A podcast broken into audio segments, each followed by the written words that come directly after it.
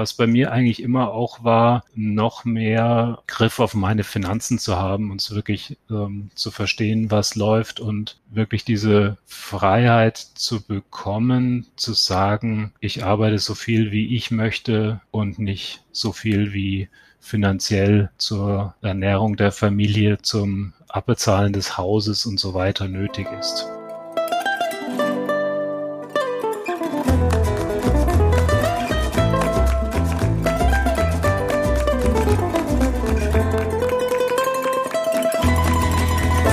Hallo und herzlich willkommen zu einer weiteren Folge von El Dinero, damit deine Finanzen dir nicht spanisch vorkommen. Mit dabei wieder Daniel, der Finanzrocker aus Lübeck und mein Name ist Albert Warnecke hier aus Hamburg. Hallo Daniel. Hallo Albert, grüß dich. Ja, heute spannend. Wir haben heute einen Hörer dabei, das ist der Christian. Christian ist seit 2017 begeisterter Podcast-Hörer, wie er uns gesagt hat, von verschiedenen Finanzpodcasts. Und er hat sich bei uns gemeldet, als wir ja im Jahresrückblick gefragt haben, wer möchte einfach mal mit uns über seine Situation, über sein Depot reden. Äh, Christian ist verheiratet, Kinder sind aus dem Haus, er ist Abteilungsleiter und seit 20 Jahren im Unternehmen oder wie Daniel es immer auszudrücken pflegt, eher die Finanzvisier-Zielgruppe. ja, herzlich willkommen Christian und schön, dass du dabei bist. Ja, vielen Dank. Freut mich dabei zu sein. Ja, wir freuen uns auch. Und äh, du warst, glaube ich, auch der Erste, der uns auf unseren Aufruf bei der Finanzvisier Rockt eine Antwort geschickt hat. Und äh, wie Albert eben schon gesagt hat, du bist auch fleißiger Finanzpodcast-Hörer, ne? Ja, genau wie Albert es gesagt hat, 2017 hat es bei mir so angefangen, dass äh, ja das Thema einfach war, wie geht das weiter mit den Finanzen? Es war ganz konkret, dass ich ähm, da drei Wohnungen geerbt hatte und plötzlich gemerkt habe, okay, jetzt muss ich mich darum kümmern. Und Podcasts sind für mich da ein, der Hauptweg eigentlich. Mhm. Ja, dann lass uns zum Einstieg mal über deine persönliche Situation sprechen, damit die Hörerinnen und Hörer dann alles ein bisschen besser einordnen können. Albert hat ja ein paar Stichworte gesagt, aber vielleicht kannst du dich in eigenen Worten nochmal kurz vorstellen. Ja, wie gesagt, ich bin 50, ähm, bin verheiratet, wir haben zwei erwachsene Kinder, die jetzt schon Ende 20 sind und auch mhm. bald die Ausbildungen beendet haben. Ich arbeite in der Pharmaindustrie als Abteilungsleiter. Meine Frau ist Erzieherin. Wir wohnen in Süddeutschland. Ja, kommen so beide eigentlich aus Elternhäusern, die eher sparsam waren, wo einfach Geld immer ein Thema war, weil eben zu wenig davon da war. Mhm. Und äh, von dem her kennen wir das Thema Sparen gut, aber das Thema Investieren, davon hatte ich keine Ahnung bis ich 47 war. Das ist schon krass. Okay, und das heißt, das Erbe, was du damals gemacht hast, das hat dich dann erst dazu gebracht, dich eingehender mit dem Thema Finanzen auseinanderzusetzen. Das war jetzt so der letzte Aufruf dazu, zu sagen, okay, jetzt nimm das mal ernst und kümmere dich darum. Vorher war es ähm, schon so, dass ich sehr genau geguckt habe, welches Geld gebe ich aus, was kaufe ich, ähm, welches Auto kaufe ich. Ich mache mir dann eine Excel und vergleiche die verschiedenen Autos, um dann das Vernünftigste zu finden. Und zwar nicht im Sinne von PS, sondern im Sinne von Kosten und Nutzen. Aber dass ich mal auf die Idee gekommen wäre, einen ETF zu kaufen, oder über eine Festgeldtreppe, wie sowas gab es früher mal. Über sowas hinaus hat es bisher dann halt nie gereicht. Ja, wenn ich mich auch dran erinnere, wie wir den Hauskredit abgeschlossen haben. Rückblickend nach dem allem, was ich jetzt weiß, muss ich sagen, hatte ich damals vor zehn Jahren keine Ahnung, was ich da unterschreibe. Mhm. Das heißt, du lebst auch in einem Eigenheim. Genau, wir haben ein Eigenheim, haben das äh, 2000 2011 gekauft. Mhm. Damals nach der Finanzkrise sind ja dann plötzlich alle in Eigenheime gegangen und wir ja. hatten so ein bisschen dieses Fear of Missing Out Thema, wollten aus dem gemieteten Haus sowieso raus und hatten dann die Möglichkeit, ein Zweifamilienhaus zu kaufen, mhm. was mir damals, so viel Finanzwissen hatte ich, schon ganz vernünftig vorkam, zu sagen, ähm, ich vermiete eine Wohnung und wohne in der anderen Wohnung das ist äh, steuerlich attraktiv und außerdem wird die Rate gleich getilgt oder mhm. mit mitgetilgt, sage ich mal. Ja. ja. Was würdest du denn jetzt so sagen im Nachhinein? Was waren denn die größten Hürden, um mit dem Thema Finanzen anzufangen? Die größten Hürden, die größten Hürden waren eigentlich ähm, die fehlende Finanzbildung. Hm. aber auch das fehlende Ziel. Und es, es geht ja miteinander zusammen. Also ich, äh, ich bin nicht auf die Idee gekommen, mich da tiefer drum zu kümmern. Also man muss sagen, ich habe mit ja, 18 schon angefangen zu sparen. Ja, also mhm mit Finanzen angefangen ist auch nicht der richtige Ausdruck, sondern die Frage wäre eigentlich mit Investieren angefangen. Ja. Ich habe mit 18 schon angefangen zu sparen. Ich habe nach dem Zivildienst mein Entlassungsgeld in Bundesschatzbriefe angelegt. Sowas gab es mhm. damals. Und habe da schon meine ersten Erfahrungen mit den Sparkassen dieser Welt gemacht und habe da schon den Eindruck gehabt, naja, die Finanzindustrie hat sich ein bisschen von ihren Kunden entfernt. Ja. Aber eben es ging über das Sparen nie hinaus. Ja, bis dann eben 2011 dieser Hauskauf mal war. Das kann man jetzt rückblickend als äh, Investition betrachten, war mir damals nur bedingt klar. Okay. Und was würdest du jetzt sagen, was waren in den letzten Jahren so die größten Erfolge, die du mit dem Finanzwissen, was du dir angeeignet hast, äh, erreichen konntest? Erfolge, ja, spannende Frage. Also für mich war jetzt schon mal der erste Erfolg, wirklich zu sagen, so und ich kaufe jetzt mal so einen ETF und ich schaue mir an, wie das, wie das läuft. Aber ein Erfolg war auch schlicht und ergreifend zu sagen, ich mache mir mal eine monatliche Bilanz der Ein- und Ausgaben. Also dieses Haushaltsbuch scheue ich immer noch, aber ich ziehe alles das ab, was äh, Investition ist, was Sparen ist, um so dann rückwirkend die Lebenshaltungskosten und die Sparrate und äh, die Vermögensentwicklung zu sehen. Mhm. Ja, dann natürlich auch die äh, Situation zu sagen, okay, ich habe jetzt wirklich einen Plan, äh, in welche Richtung ich gehen möchte mit meinen Finanzen. Der war jetzt lange gewesen, der Plan. Ich möchte das Haus innerhalb von zehn Jahren tilgen. Das mhm. wär, wäre auch vernünftig erreichbar gewesen, aber es kommt mir halt nicht vernünftig vor, es zu tun, im Sinne der Eigenkapitalrendite ähm, und der niedrigen Zinsen. Mhm. Wie sieht denn deine Frau das Thema Finanzen? Zieht ihr da an einem Strang? Bist du der Finanzminister oder ist sie vielleicht die Finanzministerin? Ich bin der komplette Finanzminister. Okay. Sie wundert sich immer so ein bisschen über mein, mein Engagement bei dem Thema, profitiert davon aber auch, äh, ja. vertraut mir auch. Wir müssen gegenseitig öfter mal schauen, dass wir äh, nicht zu viel sparen oder nicht zu sehr uns gegenseitig auf die Finger schauen, wer was kauft. Okay. Ähm, ja, was in der Realität völlig lächerlich ist, weil es eigentlich äh, um Mini-Beträge sich handelt, aber das ist mhm. so ein bisschen unsere Prägung aus der Vergangenheit, ähm, weil wir schon sehr aufs Geld achten mussten, gerade in der Zeit, wo unsere Kinder klein waren. Mhm. Also da war die Situation ja so, dass ich Zivildienstleistender war und äh, sie zu Hause war und wir irgendwie schauen mussten, wie wir das finanzieren, das ganze Spielchen. Und von dem her kennen wir gut Phasen, wo es eben kaum Geld gab, wo dann immer noch äh, so viel Monat übrig war. Und so langsam aber sicher irgendwie vor, vor zehn, äh, zwölf Jahren haben wir festgestellt, okay, die Situation hat sich ja völlig geändert. Äh, es ist noch so viel Geld äh, übrig, obwohl ja. der Monat schon vorbei ist. Aber so diese, diese Sozialisation in einen Haushalt, mit wenig Geld und dann äh, eine Phase von zehn Jahren mit wenig Geld, das prägt natürlich auch, ja. Mhm. Und äh, wenn ich jetzt so aus deinen Erklärungen da was rückschließen kann, dann ist es tatsächlich, du hättest am liebsten früher mit dem Investieren begonnen, oder? Wenn ich das Finanzwissen gehabt hätte, hätte mhm. ich gerne schon mit 30, 35 mit dem Investieren begonnen. Früher wäre es jetzt bei mir persönlich nicht gegangen, aber ähm, ich kann nur jedem raten, so schnell wie möglich zu beginnen und sein Finanzwissen da in die Richtung aufzubauen. Super, dann ähm, soll es das zum Einstieg gewesen sein, aber dann würde ich sagen, gehen wir jetzt mal ins Detail. Ne? Ja, genau, in die, die Asset-Allokation sozusagen, die ja dann nachher in der, in der Feier, in der finanziellen Freiheit münden soll. Deshalb, Christian, ich hätte erstmal eine grundsätzliche Frage, so ein bisschen auch ähm, in unserem Vorgespräch und in deiner uns geschrieben hast.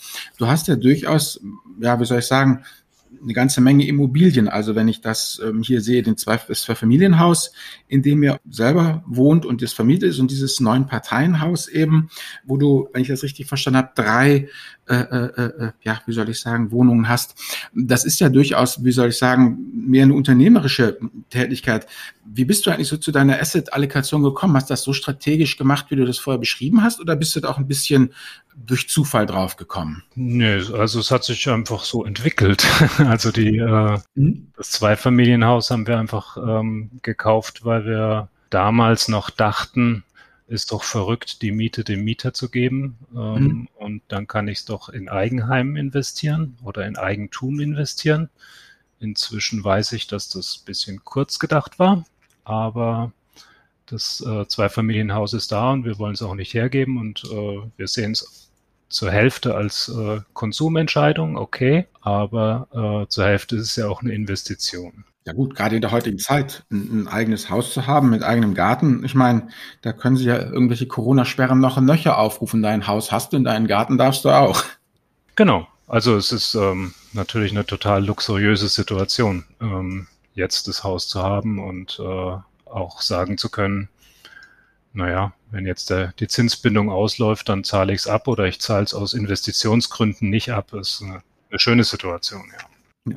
Ja. Da wollte ich dich eh nochmal fragen. Also du willst also gar nicht äh, voll alles wegkriegen, sondern du spekulierst einfach weiter drauf, dass die Zinsen niedrig bleiben und willst dann lieber sozusagen das Arbitragegeschäft machen, dass du das Haus nicht komplett abzahlst, sondern äh, äh, äh, lieber in die, in die Börse das Geld steckst. Habe ich das richtig verstanden?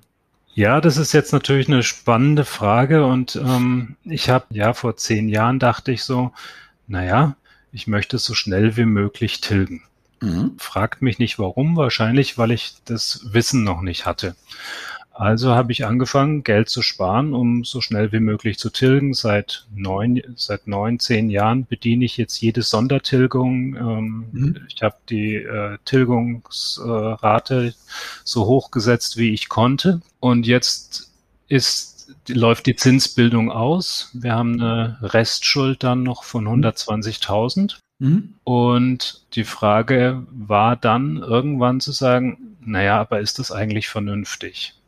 Mhm. Das Geld zehn Jahre auf der Seite liegen zu haben, also stimmt jetzt nicht, sondern es hat sich ja entwickelt ähm, über die Jahre, aber ähm, das Geld auf der Seite liegen zu haben, um dann um dann einen Kredit zu tilgen, den ich unterhalb der Inflationsrate ähm, prolongieren könnte, verlängern könnte. Mhm. Und zusätzlich könnte ich ja diesen Kredit auch auf die vermietete Wohnung schreiben. Das heißt, es wäre einfach eine Investition. Und er wird noch steuerwirksam. Im Vergleich dazu, wenn ich das gleiche Geld dann nehme, also ich, ja, es, ja, sind, hätten 100, 120.000 sein können und in den, ähm, in den Aktienmarkt investiere, dann äh, gehe ich da natürlich ein Risiko ein. Andererseits muss man natürlich sehen, ja, aber eine gewisse Sicherheit ist ja durch meinen Job da. Also ich bin ja seit 20 Jahren im Unternehmen. Das wird schwierig, mich loszuwerden. Und der Aktienmarkt, die Unsicherheit des Aktienmarktes ist ja auch relativ, je nach äh, Anlagehorizont. Mhm. Deswegen habe ich irgendwann entschieden, okay, ich kann mich wieder mal nicht entscheiden. Ähm, ich fange jetzt an zu investieren in, in Aktien beziehungsweise in ETFs und werde nur noch eine Teiltilgung machen. So, und jetzt ist die Frage, ja, jetzt ist es aber soweit, dieses Jahr, dass die äh, Zinsbindung ausläuft. Und jetzt habe ich eigentlich schon fast keine Lust mehr, diese Teiltilgung zu machen. Da ist es jetzt natürlich auch mit meiner Frau spannend zu sagen, ja, cool, welchen Weg gehen wir denn jetzt? Sie mhm. ähm, sieht dann eher vielleicht die, den vermeintlichen Sicherheitsaspekt und sagt, komm, lass uns lieber mehr teiltilgen. Und ähm, ich sehe eher den, die Upside äh, in der Renditemöglichkeit des Aktienmarktes. Mhm.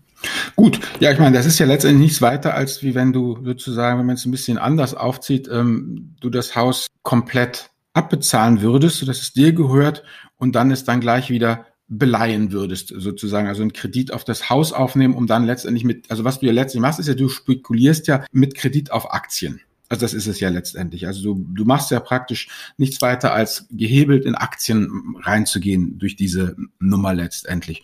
Und wie gesagt, du hast ja dein Excel. Ich bin da auch gespannt. Also wie gesagt, ähm, ich bin da immer ja mehr auf der anderen Seite. Der schwarze Schwan kann kommen. Es kann sein, dass wir die nächsten Jahre, dass es an der Börse richtig schlecht aussieht und dass sie dich rausschmeißen, weil wie gesagt, ich bin ja jetzt 55 und ich habe genügend Leute in unserem meinem Alter und ab 50 ist so das magische Alter, da mögen sie dich nicht mehr richtig in der Firma und äh, da tut man sich immer schwerer jedes Jahr da noch irgendwie dabei zu bleiben. Also wie soll ich sagen, ähm, da wird immer viel erzählt, wir wären irgendwie so altenfreundlich und dies und das, aber in Wirklichkeit sieht es dann doch oft, oft eben anders aus. Und ähm, ich würde sagen, wir sollten uns mal, wie nennt man das, einen, einen, einen Merker setzen und in drei Jahren noch mal einen Podcast machen, wie es dann ausgegangen ist. Weil das wäre eben interessant, weil ich persönlich, du hast deine Excel-Sheets und ich kenne dich ja nicht richtig und deine Frau, ich würde immer alles tilgen, weil Schulden sind immer irgendwie, die kriegen dich am schlechtesten, wie soll ich sagen, im blödesten Moment kriegen sie dich an den Hammelbeinen und wenn es dir gar nicht passt, wenn du gleichzeitig vor die Tür gesetzt wird und die Börse unten ist und dann musst du trotzdem noch weiter ab, abbezahlen. Es sei denn, man schiebt das alles, das kann man natürlich machen, wenn das sinnvoll ist, so auf die vermietete Wohnung schieben, die man in der schlimmstenfalls abstoßen kann, um, um damit den Kredit zu tilgen sozusagen, also das eigene Ding dann sozusagen zumindest Schulden ähm, frei ist. Gut, bei euch ist es ja auch nicht mehr so, wenn jetzt irgendwas Schlimmes passiert, die Kinder, habe ich richtig verstanden, sind ja auf eigenen Füßen, nehme ich mal an. Also ist da auch das Risiko viel geringer ähm, geworden. Also ich finde es spannend, das so zu machen. Ich bin auch interessiert, wie es dann eben in der Ehe läuft, wie ihr euch entscheidet. Ähm, aber wenn ich das so höflich sagen darf, deine, wie soll ich sagen, deine Zuversicht in den Aktienmarkt ist ja, weiß Gott, noch sehr ungebrochen. Aber die Corona-Geschichte, wie, wie bist du eigentlich durch die Corona-Geschichte gekommen, Christian? Durch diesen Absturz da? Ja, ähm, ich könnte natürlich jetzt noch viel zu dem sagen, was du gesagt hast. Gerne. Vielleicht erstmal dazu. Ja, natürlich ist es ähm, ein teilweise spekulativ zu sagen, ich nehme dieses Geld, das ich eigentlich äh, ja geliehen habe und investiere es in den Aktienmarkt. Andererseits ist es natürlich so, ich habe einen Zinssatz von 0,55 Prozent. Mhm. Eine Inflation wird wahrscheinlich höher sein als dieser Zinssatz. Das heißt, es wird jedes Jahr weniger. Mein Gehalt entwickelt sich mindestens mit der Inflation eher mehr. Das war wenigstens die letzten 20 Jahre so.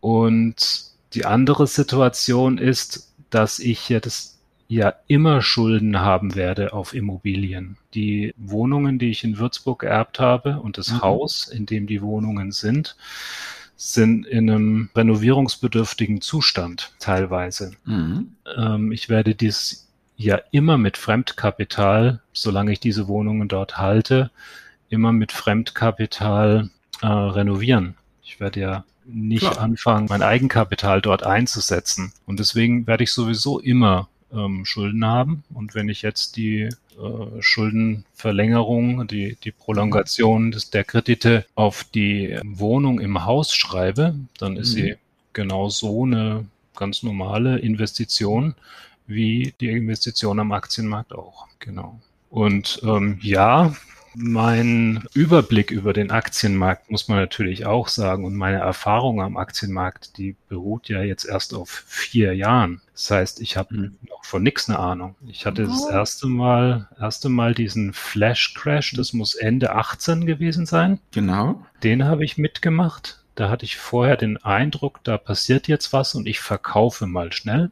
Mhm. War natürlich ein Fehler im Nachhinein, aber nur so lernt man ja. Ich habe da damals alles verkauft, wo ich im Plus war und das behalten, wo ich im, im Minus war. Keine Ahnung, es war halt einfach so das erste Jahr oder so das, äh, eineinhalb Jahre war ich da aktiv, hatte von nichts eine Ahnung. Doch, doch, das entdeckt sich, das ist die, die allgemeine Psychologie. Was im Plus ist, wird verkauft und die Loser werden gehalten, weil die kommen ja wieder. Und an Gewinnmitnahmen ist noch keiner gestorben. Also das ist die 0815 Börsenpsychologie. Da warst du absolut lehrbuchmäßig, hast du dich verhalten. Ich kenne das auch genauso. Naja, Lehrbuch, weiß nicht. Das ist vielleicht eher äh, nach äh, Börsenpsychologie-Lehrbuch, aber ja, nicht, ja, genau. nicht vernünftiges Verhalten-Lehrbuch. Darum geht's ja nicht. Es geht um, ja. das ist die klassische, das ist die das ist eine ganz klassische Verhaltensweise der Börsenpsychologie, sowas zu machen. Mhm. Ich war schon ganz stolz auf mich, dass ich überhaupt ähm, verstanden hatte, dass sich da was zusammenbraut und dass es dann tatsächlich gekommen ist und dass ich vorher gehandelt habe. Mhm. Ähm, hätte natürlich im Nachhinein lieber äh, richtig gehandelt, aber immerhin, ich habe daraus gelernt. Und ähm, dann kam dieser Shutdown-Crash Mhm. Und ich muss sagen, ich fand mich eigentlich ganz entspannt. Ähm, ich hatte damals auch noch nicht äh, nur so einen mittleren fünfstelligen Betrag mhm. investiert und dachte so, naja, wenn es, äh, wenn doch alle sagen, dass der Markt sich erholt und mein Anlagehorizont ja noch äh, 40 Jahre ist, dann warten wir doch mal ab, was jetzt passiert. Und jetzt ist es eh zu spät. Bis ich es gemerkt hatte, war ja das Geld eh schon weg. Und dass ich ähm, im Tal nicht verkaufen soll, das hatte ich in der Zwischenzeit gelernt. Durch ganz, ganz viele Podcasts und viele Fachbücher. Super. Okay, dann bist du da ja gut durchgekommen durch diese ganze Geschichte. Genau. Und dann habe ich natürlich gesagt, ähm, jetzt muss gekauft werden. Und habe dann Ende März, es muss jetzt eigentlich ja, genau vor einem Jahr war das. Habe ich gesagt, ähm, okay, ich investiere 15.000 ähm, Euro. Und zwar investiere ich ähm, 5.000 Euro. Das war heute vor einem Jahr, glaube ich. Ja.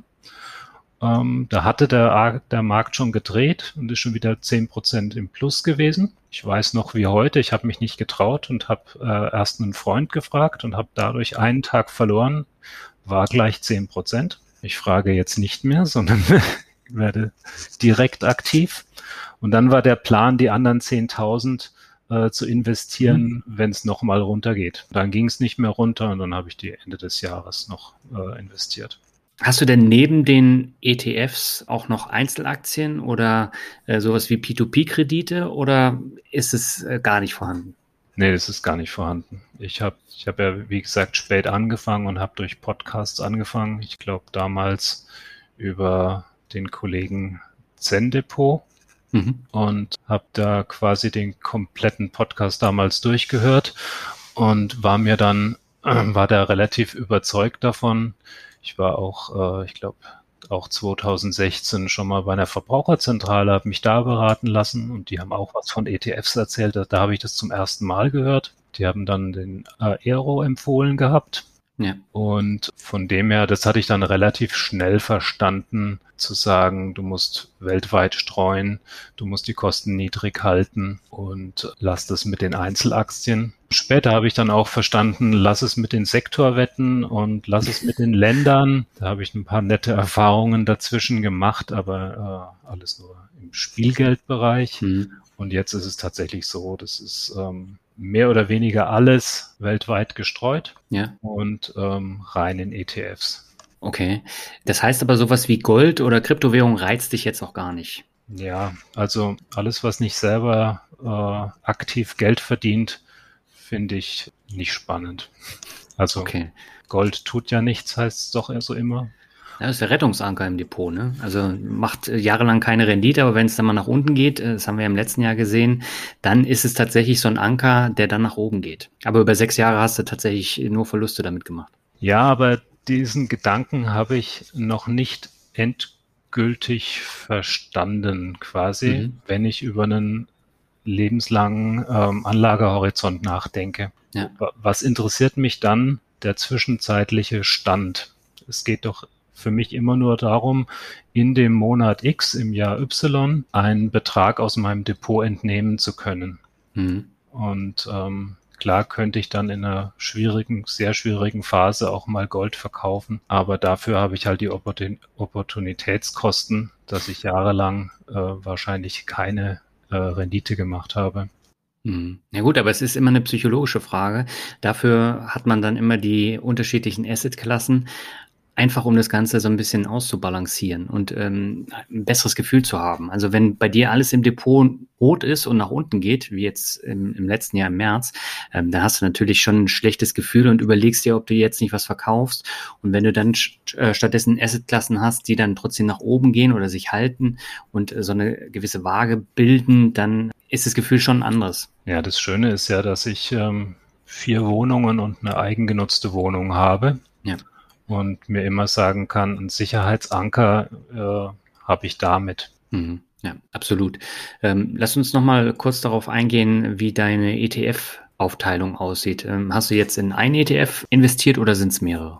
Ähm, es sind mehrere, das hat sich so ein bisschen entwickelt. Also ich habe den größten Part im äh, Vanguard All Country World. Ähm, der war ja erst ausschüttend. Ähm, mhm.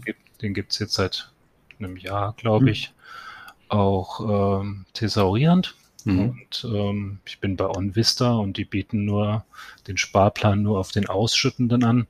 Deswegen okay. läuft es jetzt gerade auf den Ausschüttenden, aber irgendwann ist es dann natürlich auch äh, von der Steuersituation her blöd. Und deswegen mache ich jetzt einmal Investitionen immer in den Thesaurierenden. Mhm. Ich hatte dann zwischenzeitlich noch äh, so Ideen, dass ich ähm, Bereich in Dividenden gehen möchte. Da war okay. ich war ich mal eine Zeit lang sehr begeistert von der Dividendengeschichte, mhm. bis ich dann halt irgendwann verstanden habe, naja, gut, es gibt, ja, es gibt halt die Dividenden und den Wertzuwachs und beides zusammen äh, ist schön und es muss nicht nur das eine sein. Ja. Und äh, von dem her habe ich noch ein paar Dividenden ETFs ähm, im Depot, die ich aber einfach liegen lasse und nicht weiter, nicht weiter bespare. Hm. Hast du denn für die Zukunft jetzt noch andere ETFs auf der Agenda oder willst du tatsächlich so einfach den einen weiter besparen, bis du dann in Rente gehst? Ja.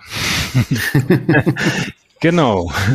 Also ich ähm, bin ja natürlich für diese ähm, Geschichten, die ich bei den Podcasts höre, sehr anfällig und denke dann manchmal, naja, vielleicht sollte man Tech-Aktien doch ein bisschen übergewichten, obwohl sie ja eigentlich schon übergewichtet sind. Ja. Guck mal, jetzt hat Großbritannien den Brexit. Ähm, vielleicht ist das jetzt eine günstige Gelegenheit für Großbritannien, da zu mhm. investieren. Und sagt dann immer wieder, ach Christian, was weißt du schon, wie sich die Welt in den nächsten 30 Jahren entwickelt? Bleib mal schön ähm, weltweit gestreut hm. und mach simpel in diesem einen weltweiten ETF. Dann überlege ich natürlich Emerging Markets überzugewichten, denke dann aber, naja, aber eigentlich ist doch egal, wo der rechtliche Sitz des Unternehmens ist. Es kommt ja darauf an, wo die Gewinne gemacht werden. Hm. Was ich im Moment sehr spannend finde, ist der ähm, Ansatz vom Andreas Beck, der ähm, ja nicht über dieses Marktkapitalisierungsmodell geht, mhm. wie jetzt ähm, MSCI World oder auch All Country World, also der von Vanguard, der FTSE All Country World, die gehen ja auch über die, Markt, über die Marktkapitalisierung. Mhm. So, wenn ich ihn richtig verstanden habe, den Andreas Beck, geht er über die Gewinnsituation und steuert da weltweit und hat noch die, die Situation, dass er sagt, wenn der Markt 20 Prozent runtergeht, investiert er nach und dafür hat er sich eine Investitionsreserve gehalten. Mhm. Das finde ich gerade sehr spannend, das eventuell nachzubilden. Okay. Aber das heißt, also Themen wie Rebalancing brauchst du ja bei deiner Anlageform gar nicht. Ja, bei der Anlageform brauche ich es nicht. Da brauche ich nur das Rebalancing zwischen Cash und ähm, Aktien. Genau, aber du musst halt nicht drauf schauen, dass äh, die, äh, die Risikoklasse sich ändert, wenn jetzt zum Beispiel ein Emerging Markets ETF ähm, ja. ordentlich ins Plus gegangen wäre. Also innerhalb des Depots brauche ich kein Rebalancing, weil mein Cash-Bestand ja noch unter den 200.000 ist. Mhm. Oder also 100.000 bei mir, 100.000 bei meiner Frau. Da brauche ich dann eigentlich nur zwischen Cash und äh, Depot zu rebalancen. Okay, aber dann würde ich sagen, dann äh, sprechen wir jetzt mal so ein bisschen über die spannende Zukunft, ne? Ja, genau, wir hatten es ja schon angedeutet, Christian, deine 100-Jahr-Plan. Und äh, das ist natürlich dann auch, auch interessant für uns. Also letztendlich, ich habe das verstanden, ein Mann, ein ETF, tesorierend, breit gestreut und das Ganze soll 100 Jahre halten. Habe ich das so richtig verstanden? Genau, also ich bin ja schon 50, muss ja nur noch 50 Jahre halten. Mhm. Ja, die Frage, die du ansprichst, ist, mhm. glaube ich, die äh, diese berühmte Feierfrage. Ähm, wie lange genau. will ich denn eigentlich noch arbeiten? Möchte ich früher mhm. als Privatier leben? Möchte ich früher in Rente gehen? Mhm. Ähm, ab wann möchte ich denn Teilzeit arbeiten? Diese ganze Fragestellung. Und ähm, ja, da habe ich mich jetzt äh, in ja, in diesen Wochen intensiver damit auseinandergesetzt. Mhm. Es gab schon immer so den, den Wunsch, diese, also seitdem ich mich natürlich mit dem Finanzthema mhm. beschäftige, den Wunsch, diese finanzielle äh, Unabhängigkeit, was immer das sein soll, zu erreichen. Was bei mir eigentlich immer auch war, noch mehr Griff auf meine Finanzen zu haben und wirklich ähm, zu verstehen, was läuft und wirklich diese Freiheit zu bekommen, zu sagen, ich arbeite so viel, wie ich möchte und nicht so viel wie finanziell zur Ernährung der Familie, zum Abbezahlen des Hauses und so weiter nötig ist, sondern wirklich mhm. zu sagen, ich werde in gewisser Weise unabhängig. Und ja, ich konnte das nicht wirklich berechnen.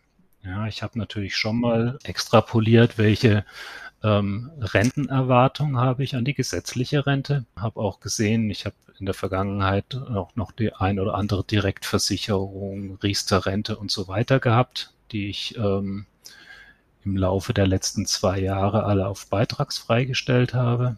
Ja, aber da sammelt sich was an im Leben.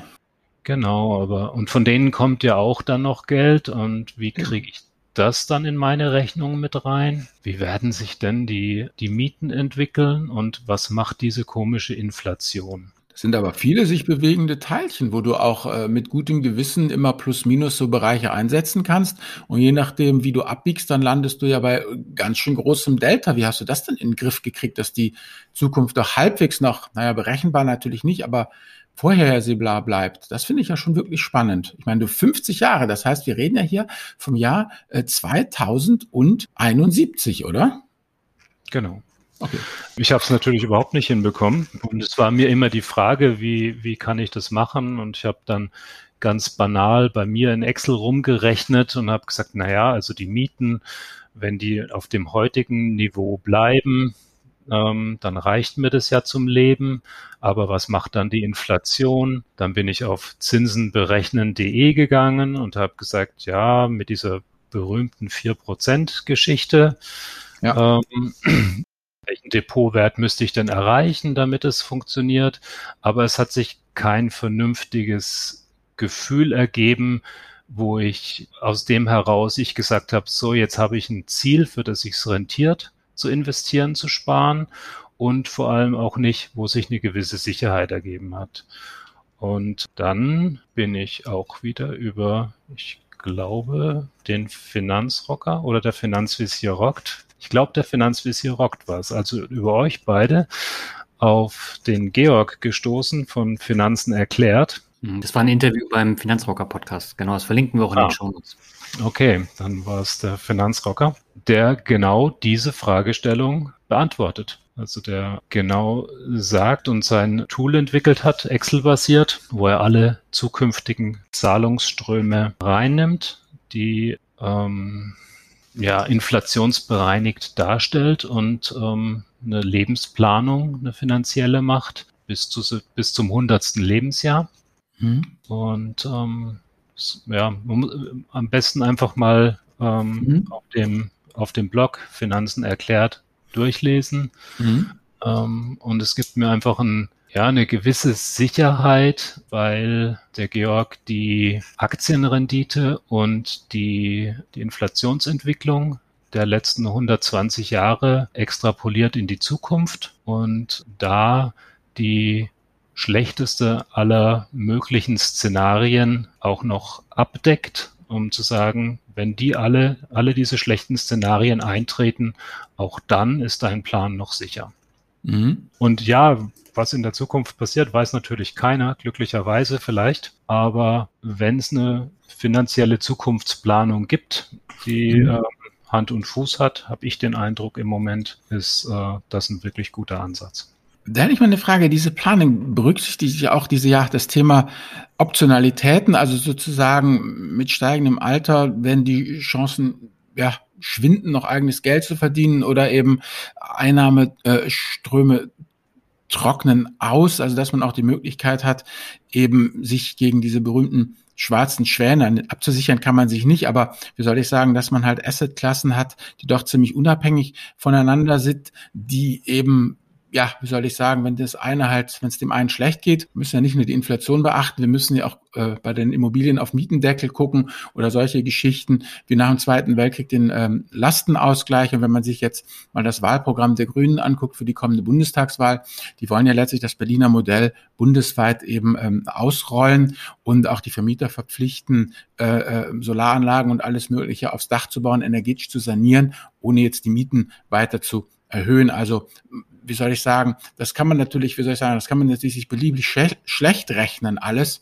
Nur mich interessiert halt eben dieses Thema, hm, ja, Fragilität oder eben Optionalität, ob sozusagen in dem Ding auch drinsteckt, in dieser Lebensplanung, wie man eben aktiv auf ja sich veränderte äh, Umgebungen dann auch ähm, reagieren kann, wenn halt irgendwas austrocknet. Naja, dafür müsste man natürlich das Tool jedes Mal anschmeißen mhm. und jedes Mal den äh, Georg neu äh, mandatieren dafür. Ja, man kann natürlich, also, oder wie wir es gemacht haben, wir haben halt sehr, sehr konservative Annahmen getroffen. Mhm. Ich habe zum Beispiel ja die Mieteinnahmen für heute eingestellt und wir haben mhm. die ohne jegliche Steigerung äh, für die nächsten 50 Jahre eingestellt. Mhm. Das ist natürlich ähm, der höchst konservativeste Ansatz, den es gibt. Wir haben jetzt auch nicht mit äh, sinkenden Mieten gerechnet, ja. Mhm. Und wir können, also er kann in jedem, jeden einzelnen Einkommensstrom äh, zu jeder Zeit beenden, steigern, äh, sinken lassen. Das mhm. ist alles, das ist alles möglich. Aber klar, wenn sich die Rahmenbedingungen massiv ändern, müsste man halt nochmal neu rechnen. Mhm. Aber das finde ich halt interessant, also weil ich finde nicht, dass du das schlechtmöglichste Ergebnis drin hast. Ähm, sie könnten dir die Wohnung auch einfach wegnehmen. Oder sie könnten dir halt irgendwelche Auflagen machen, dass es sich für dich nicht mehr lohnt und du sie halt eben nach äh, in zehn Jahren verkaufen musst und solche Sachen. Ich kann aus eigener Erfahrung berichten, weil ich hatte ja das sagenhafte Pech, zusammen mit meiner Frau mal äh, Premium-Kunde bei der Deutschen Bank gewesen zu sein. Und da lief so was ähnliches. Da kamen auch vier Mann bei uns nach Hause und sagen, ja, Mensch, hier und Herr Warnecke, wir müssen mal über Ihr Leben reden. Und dann war ich auch was war ich da irgendwie gute 30 und naiv und ja und klar und super Sache. Und dann haben die uns die Löcher in den Bauch gefragt ohne Ende. Und äh, haben uns dann unsere finanzielle Zukunft da skizziert, eben auch mit konservativen Annahmen, klang alles total plausibel. Und das haben wir uns dann halt auch angeguckt. Und dann hatten wir drei kleine Kinder. Und dann guckst du natürlich nicht jeden Abend dieses ähm, edel eingebundene Teil an. Äh, und dann verschwand das halt irgendwann in den Sedimenten und ähm, zehn Jahre später sind wir dann umgezogen von äh, München nach Hamburg und da habe ich das Ding wieder vorgeholt, ja, und konnte ganz stolz verkünden, dass 0,0 von dem, was da vorhergesagt wurde, äh, was so plausibel klang und so realistisch war und so konservativer eingetreten ist. Und dann habe ich das Ganze weil es eben doch vertrauliche Daten waren, eigenhändig in kleinste Schnipsel zerrissen und in die äh, äh Papiertonne entsorgt. Und das äh, war's dann. Also und mich interessiert eigentlich seit diesem Zeitpunkt nur noch immer so nach dem Motto, wenn mir das weggenommen wird und wenn mir jenes weggenommen wird, wie viel kann mir weggenommen werden, dass ich trotzdem immer noch auf die Füße falle und sozusagen mir, mir neue Sachen wieder erarbeiten kann oder ein Netzwerk an Freunden habe, die mich dann stützen und solche Geschichten. Auf diese Zukunftsplanung gebe ich mittlerweile nicht mehr äh, nicht mehr viel, weil ich einfach festgestellt habe, dass das sich so rasch ändert, dass Rahmenbedingungen sich so rasch ändern, dass man, äh, wie soll ich sagen, eben Dinge, die die letzte noch nie gingen, die gehen dann auf einmal. Also ich erinnere mich dann nur an eine Veranstaltung, die ich bei der internationalen Tourismusbörse hatte und da habe ich dann als äh, junger Mann erzählt, dass Tourismus irgendwann bedeuten würde, dass man so ein kleines schwarzes Kästchen hat, auf dem wäre dann eine Landkarte, äh, wo man dann seinen Kurs verfolgen kann durch die Stadt, also in Realtime sich den Weg weisen kann, ohne diese komischen Falkpläne, die ja heute keiner mehr kennt. Wenn man dann vor der großen Kirche stünde, dann könnte man auf den Knopf drücken und dann würde einem sozusagen erzählt werden, wo man sich da gerade befindet. Da haben sie für kompletten Quatsch gehalten. Das was war's. Das war ein Smartphone mit Google Maps und Wikipedia, ja. Das ist heute absoluter Standard. Und andere Geschichten, die absolut plausibel erschienen, die haben sich halt eben nicht äh, äh materialisiert analysiert. Also von daher finde ich solche Sachen immer wahnsinnig, ich muss sagen, spannend und interessant. Aber für, also ich, ich finde das, wie gesagt, es geht mich ja nichts an, es ist dein Leben. Nur ich, ich gebe auf solche Sachen wirklich Also ich tue mich da immer schwer, weil das ist immer dieses, dieses Thema, ist es gestern gut gegangen, ist es vorgestern gut gegangen, ist es vorvorgestern gut gegangen und dann neigt man immer dazu, das in die, in die Zukunft zu extrapolieren. Und das traue ich mich heutzutage einfach nicht mehr. Also ich fliege mein ganzes Leben nur noch auf Sicht auf die nächsten drei bis fünf Jahre und was dahinter kommt, ist für mich wirklich im, äh, ja, wie soll ich sagen, im Nebel verschwunden. Ja, also auch wenn ich jetzt sehe, dass eine Menge ehemals gesunder, top gesunder Leute hier in unserem Bekanntenkreis auf einmal Wehwehchen zeigen, ja, und denen kannst du nicht vorwerfen, ihr habt zu viel gesoffen, ihr habt keinen Sport gemacht, ja, auf einmal haben sie es im Rücken, in der Hüfte und du fragst dich, wieso haben die das? Und vor drei Jahren hatten die noch nichts. Also ich werde dann sozusagen in der Beziehung immer skeptischer, was natürlich auch bedeuten kann, dass ich vielleicht immer ängstlicher und feiger werde und dass Daniel, der dann richtiger Ansprechpartner ist, der noch den jugendlichen Leichtsinn in sich trägt. Bei mir knacken die äh, Knochen aber auch schon, Albert. Okay. ja, ich meine, also für mich ist es jetzt halt die, ähm, die Fragestellung, wenn ich nicht plane, äh, wird es davon besser? Oder, ähm, oder plane ich und verhalte mich nach dem Plan? Und ähm, der entscheidende Schritt ist ja für mich sowieso dann erst in, äh, in sechs, sieben Jahren zu sagen, okay, laut Plan müsste ich jetzt nicht mehr arbeiten. Was mache ich denn jetzt? Traue ich mich wirklich zu kündigen, zu reduzieren? Will ich das überhaupt? Was meinen da den ganzen Tag? Das wäre die Frage. Will die Frau überhaupt einen Feiermann zu Hause sitzen haben? genau, was äh, die Frau hat da auch noch mitzusprechen, ja. Ja, ja, naja, also ich, äh, ich stelle es mir im Moment ja toll vor und mhm. ähm, hätte auch viele Pläne. Es gibt mhm. viel zu lernen. Ähm, es ja. gibt Sprachen zu lernen. Es gibt viele Themen, die mich interessieren.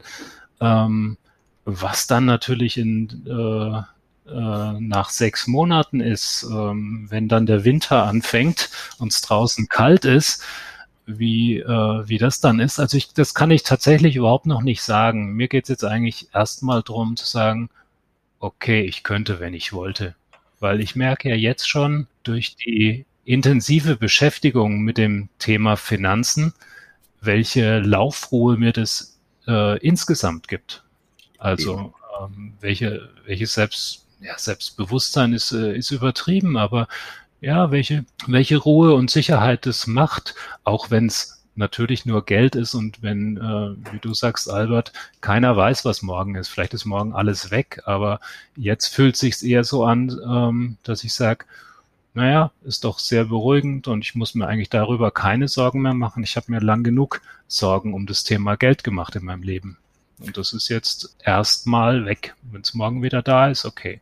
Das Aber kommt doch nie wieder, Christian. Das kann ich dir versprechen. Das kommt nie wieder. Dieses Level hast du jetzt einmal erreicht. Und auch wenn es jetzt eng oder knapp wird mit dem Geld, du hast jetzt einfach eben, du bist jetzt weg äh, äh, in Richtung schwarze Gürtel unterwegs, was das Geld angeht. Und du behältst deine Fähigkeiten. Das kann ich dir wirklich aus, aus eigener Erfahrung sagen. Da fällst du nie wieder zurück auf dieses Niveau. Das hast du dir jetzt echt erarbeitet und da kannst du auch stolz drauf sein. Na gut, das ist ja super. ähm, ich weiß natürlich, ja, genau, ich weiß es nicht, ähm, wie sich's anfühlen wird.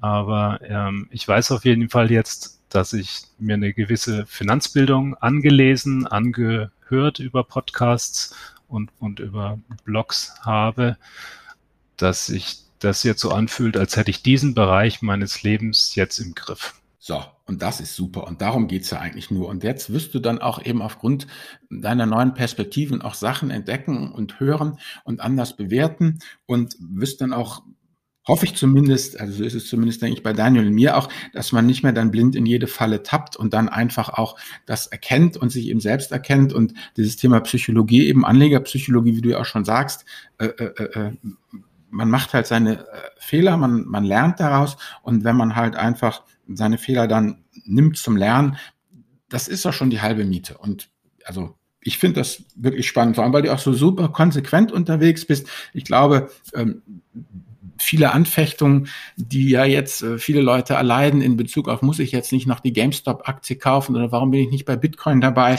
Das ficht dich ja alles gar nicht an.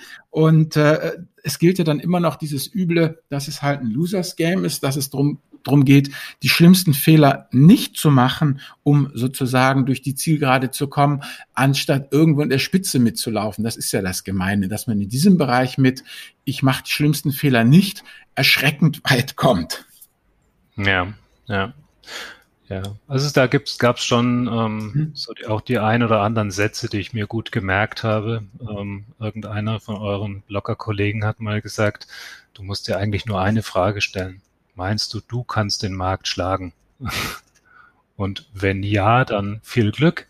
Mhm. Und wenn nein, dann weißt du ja, was du zu tun hast. Ja. Und ähm, was ich auch gut gelernt habe, ist ähm, das Thema der Finanzindustrie. Ähm, da habe ich wirklich den Eindruck, es gibt wenige Industrien, die sich so vom Bedürfnis ihrer Kunden entfernt haben wie die Finanzindustrie.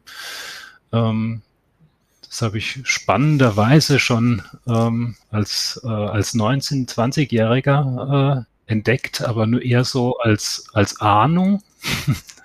äh, war ich in der Sparkasse und wollte mein äh, Entlassungsgeld vom Zivildienst, damals immerhin 2000 D-Mark, wollte ich ähm, anlegen. Mhm. Und ähm, es gab genau ein Angebot von mir für mich und das war zufällig von der Sparkasse. Und dann hatte ich gefragt, ob es nicht noch eine andere Möglichkeit gibt und dann hieß es, nein, es gibt keine andere Möglichkeit. Und da dachte ich schon mit 19, 20 von nichts eine Ahnung, hier stimmt etwas nicht. Das kann nicht sein. und bin wieder gegangen und habe schon das Recherchieren angefangen und habe mir dann diesen Bundesschatzbrief gekauft. Und so ging das dann weiter, dass ich diese Finanzindustrie von außen be, äh, betrachtet habe. Ähm, ab und zu natürlich dann doch irgendeinen Vertrag unterschrieben habe, aber immer sehr skeptisch war. Und ähm, mhm. jetzt irgendwie komplett gesagt habe, ähm, ich mache das selbst. Ja, das ist auch das Beste. Ich erinnere mich übrigens an eine, ähm, an eine, was heißt ich erinnere mich, ich habe sie hier noch auf meinem iPhone, eine Folge vom Finanzvisier rockt, Folge 73, Bank von innen. Oh ja, das Ding. Schöne Folge. Ich habe die nicht gelöscht, ja, die ist von 19, von 2019. Ich habe die nicht gelöscht, weil äh, mit jedem, mit dem ich über das Thema Finanzen spreche, äh, empfehle ich die. Ja, das ist eine zeitlose Perle unseres Schaffens, wenn ich das mal so sagen darf. Ja, ich glaube, die Finanzindustrie verflucht uns immer noch deswegen. Ja, das ähm, mag alles schön sein, aber ähm, für uns, die wir versuchen, mit unseren Finanzen selber umzugehen, ist das einfach sehr wichtig gewesen, zu sagen, okay, es ist noch viel schlimmer, als ich je gedacht hatte. Mhm. Dann würde ich sagen, dann kommen wir zum Ende mal ähm, auf ein Thema, über das du jetzt häufig schon gesprochen hast, nämlich äh, Finanzbildung.